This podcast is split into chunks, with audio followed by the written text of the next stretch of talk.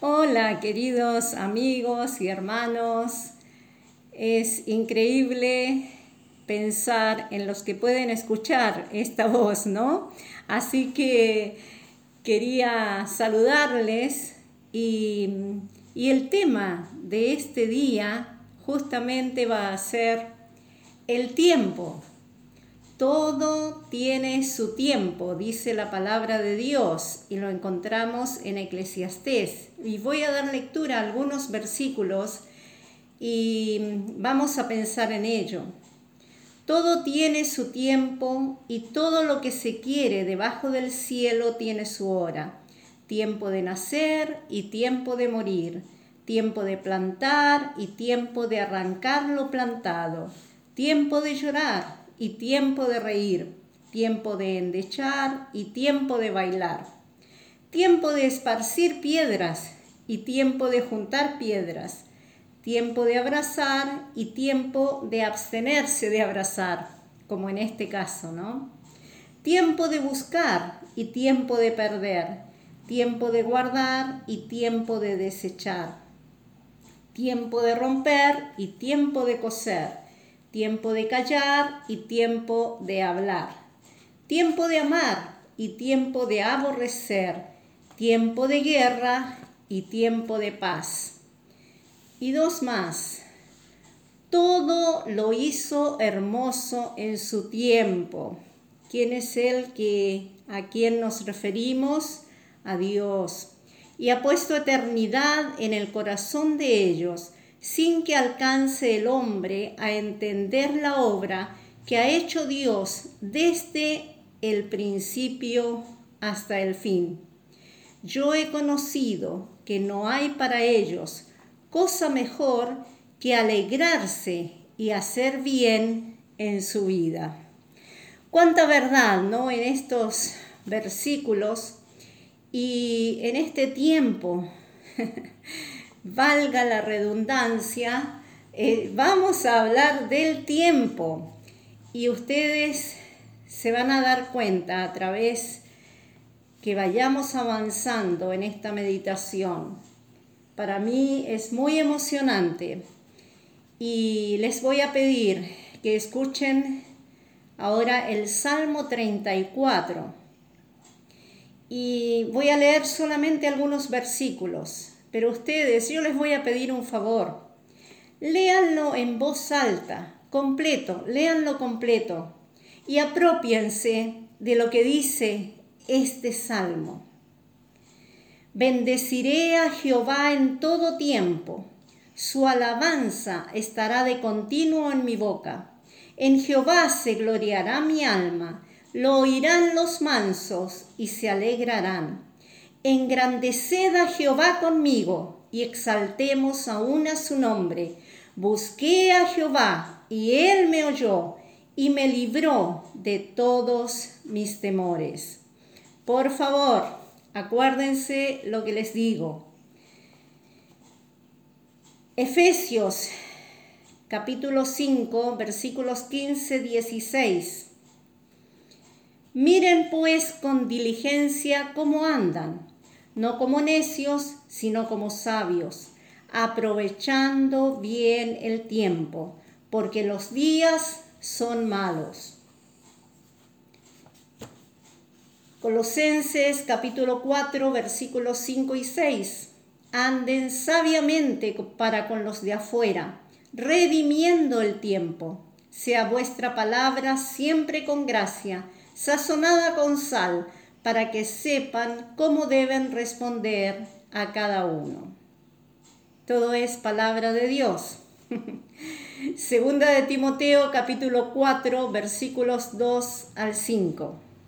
Que prediques la palabra, que instes a tiempo y fuera de tiempo, redarguye, reprende, exhorta con toda paciencia y doctrina, porque vendrá tiempo cuando no sufrirán la sana doctrina, sino que teniendo comezón de oír, se amontonarán maestros conforme a sus propias concupiscencias, y apartarán de la verdad el oído y se volverán a las fábulas.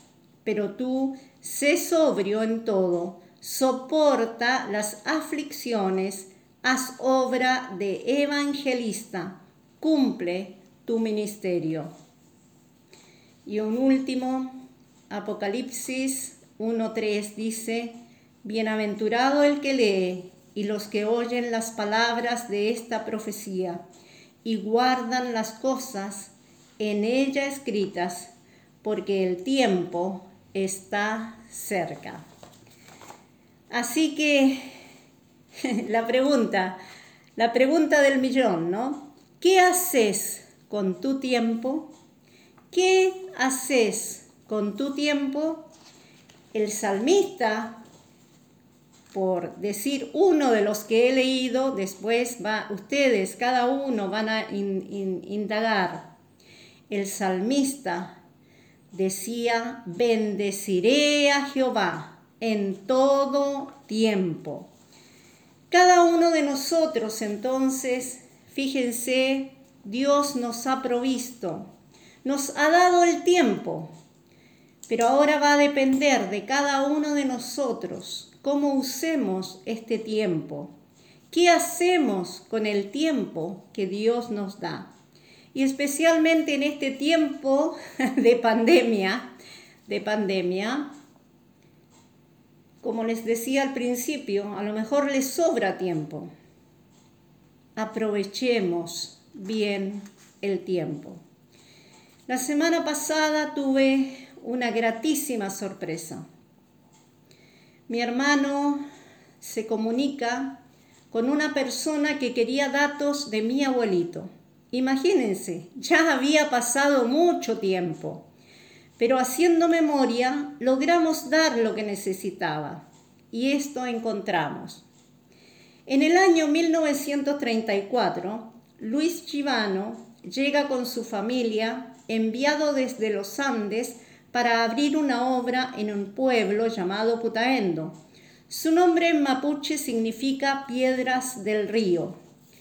Y para dar más información, este pueblo fue el primer pueblo que dio el primer paso a la libertad de Chile. Y si ustedes saben historia y conocen, ¿verdad?, lo que pasó allí, el general San Martín atravesando esta cordillera con su ejército que realmente cada vez que pensamos cómo hicieron esta gente sin tener medios de comunicación, con frío, con hambre, con cargamento, cómo hicieron, es, ¿no es cierto?, a esta altura de nuestra vida no podemos imaginarnos todo lo que ellos, eh, ellos hicieron, ¿no es cierto?, por dar libertad a, un pueblo. Y quiero hacerles ahora ver esta grandeza, esta heroína que tuvo el general San Martín. Y por un ideal, ¿no es cierto?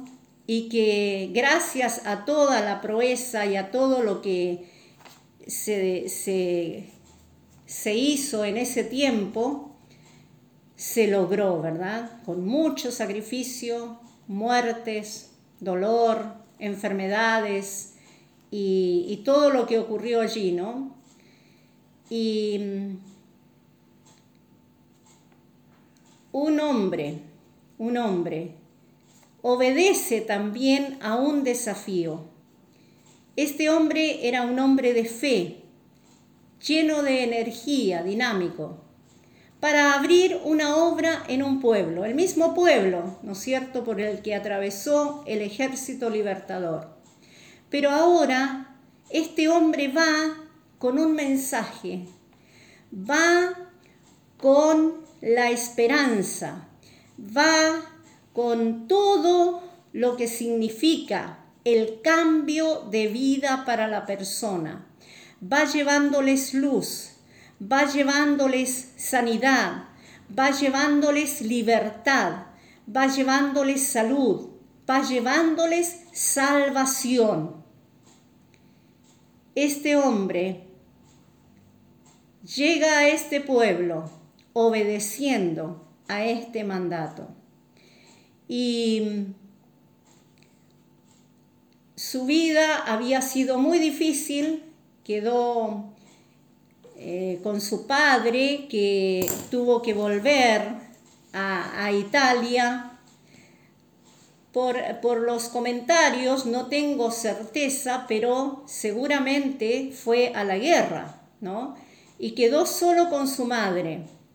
Y de muy pequeño tuvo que ser el sustento de su madre porque su madre estaba enferma y de muy pequeño comenzó a trabajar.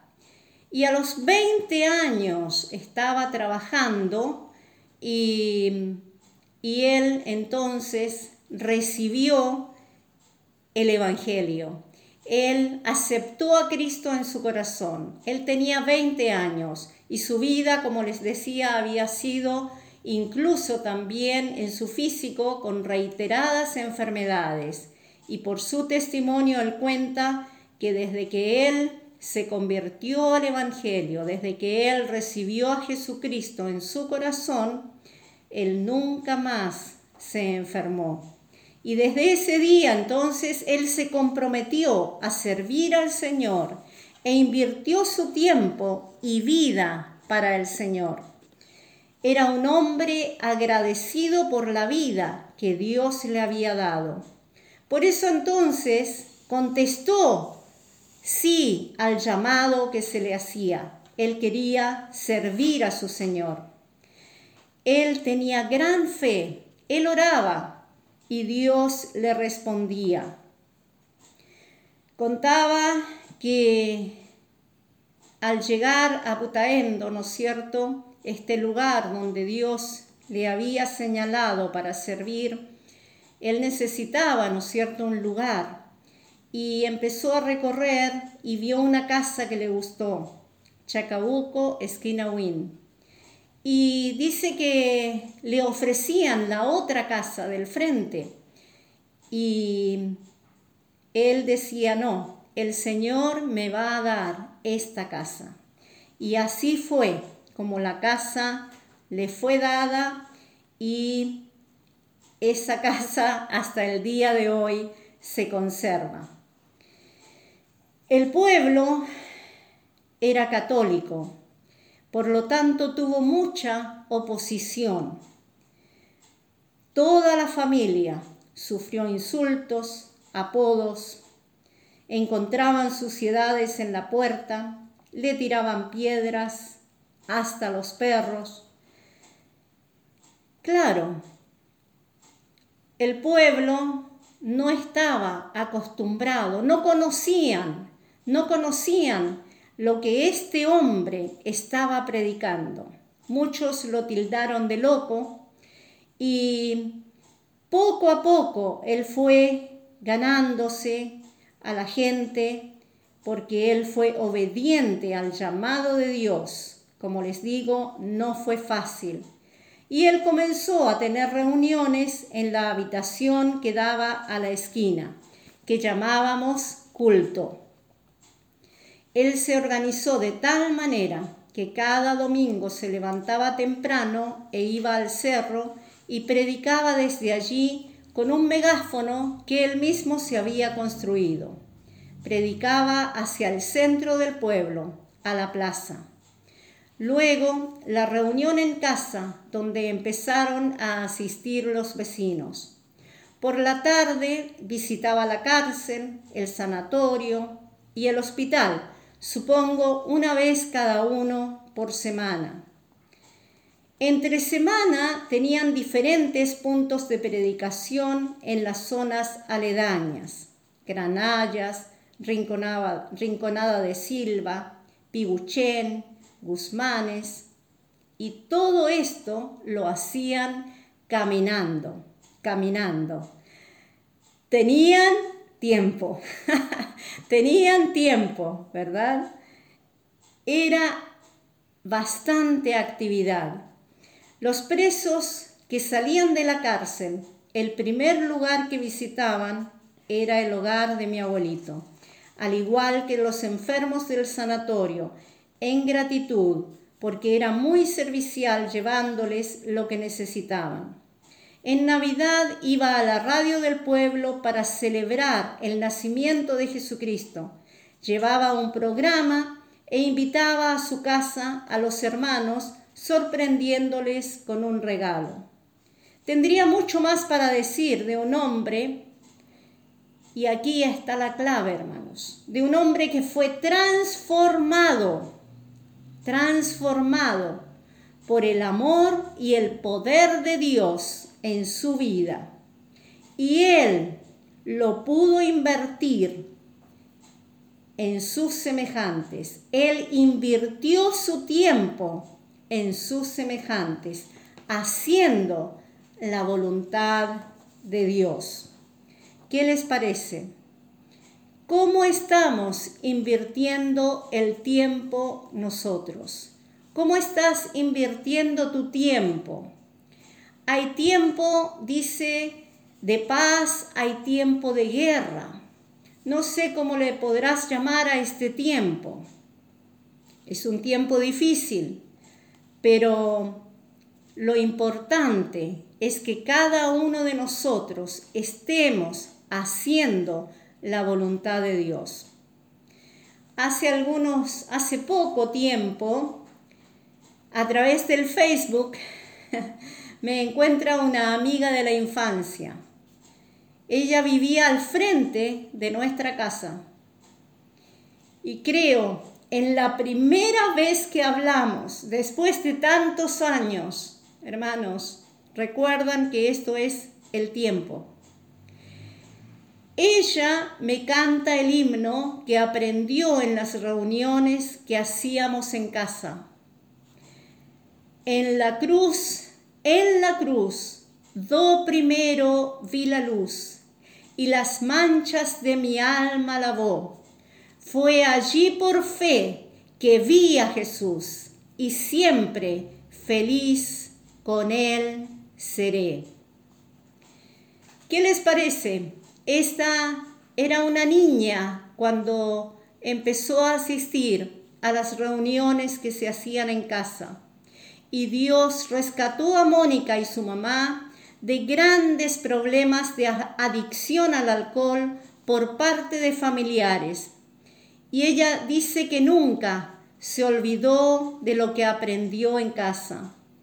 Y hoy puedo decir que ella es una persona resiliente, salió adelante con la ayuda de Dios y hoy goza de una hermosa familia entonces puedo decir con el salmista, fíjense, los que sembraron con lágrimas, con regocijo segarán.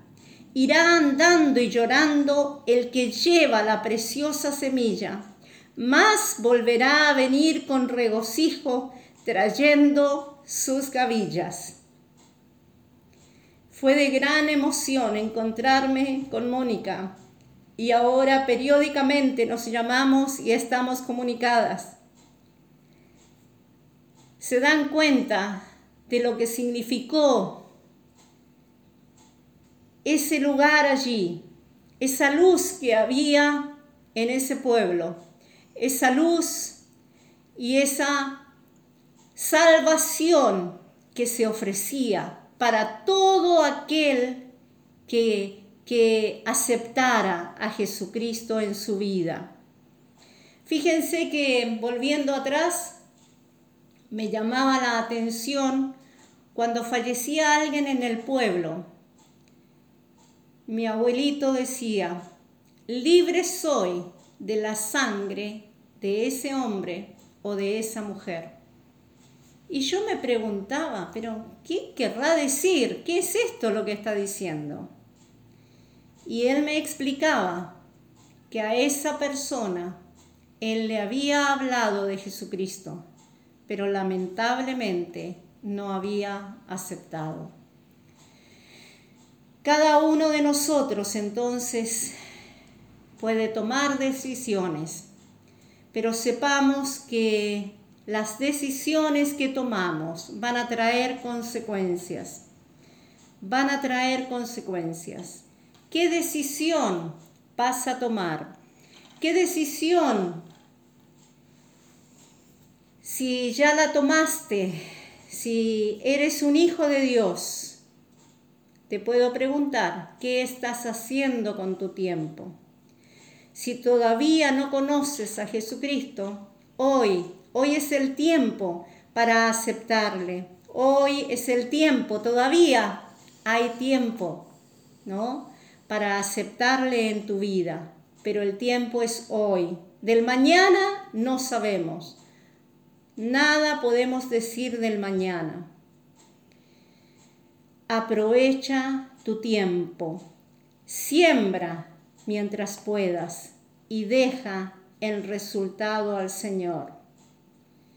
Nadie sabe de cuánto tiempo dispone. Cumple la voluntad de Dios en tu vida, redimiendo el tiempo. Y podemos decir con el salmista, bendeciré a Jehová en todo tiempo. Y quisiera tener una oración para aquellos que han escuchado y que no conocen a Jesucristo. Hoy es el tiempo de salvación. Hoy es el tiempo de salud. Hoy es el tiempo de misericordia. Hoy es el tiempo que Dios te puede dar una salida a tu aflicción. Él es el Dios de lo imposible. Él es el Dios de nuestro tiempo. Padre Celestial, vengo a ti, oh Dios, con mi corazón desbordando, oh Dios, pensando en todo lo que has hecho a través del tiempo, con nuestra familia, con nuestros vecinos. Padre Santo, tantas bendiciones recibidas, tanta bondad, tanto amor. Amor en primer lugar hemos recibido de ti, oh Dios. Tú has dado a tu Hijo Jesucristo para que todo aquel que en Él cree no se pierda, mas tenga vida eterna. Oh Señor, y en este día, hoy, quienes han escuchado, puedan aceptarte a ti, Señor, puedan rendir su vida a ti, puedan decidir por ti, Señor. Vivimos tiempos difíciles, vivimos tiempos que para muchos de angustia, para muchos de aflicción, pero Señor, tú tienes la respuesta, tú tienes el control. Y pedimos en esta hora que tú toques el corazón de cada persona, oh Dios, que está escuchando y que puedan volverse a ti, porque tú nos amas con un amor incondicional. Gracias, oh Dios. Gracias, Padre Santo, por todo lo que tú nos das y por este tiempo especial. Amén. Muchísimas gracias, que el Señor les bendiga y en otra oportunidad estaremos nuevamente juntos.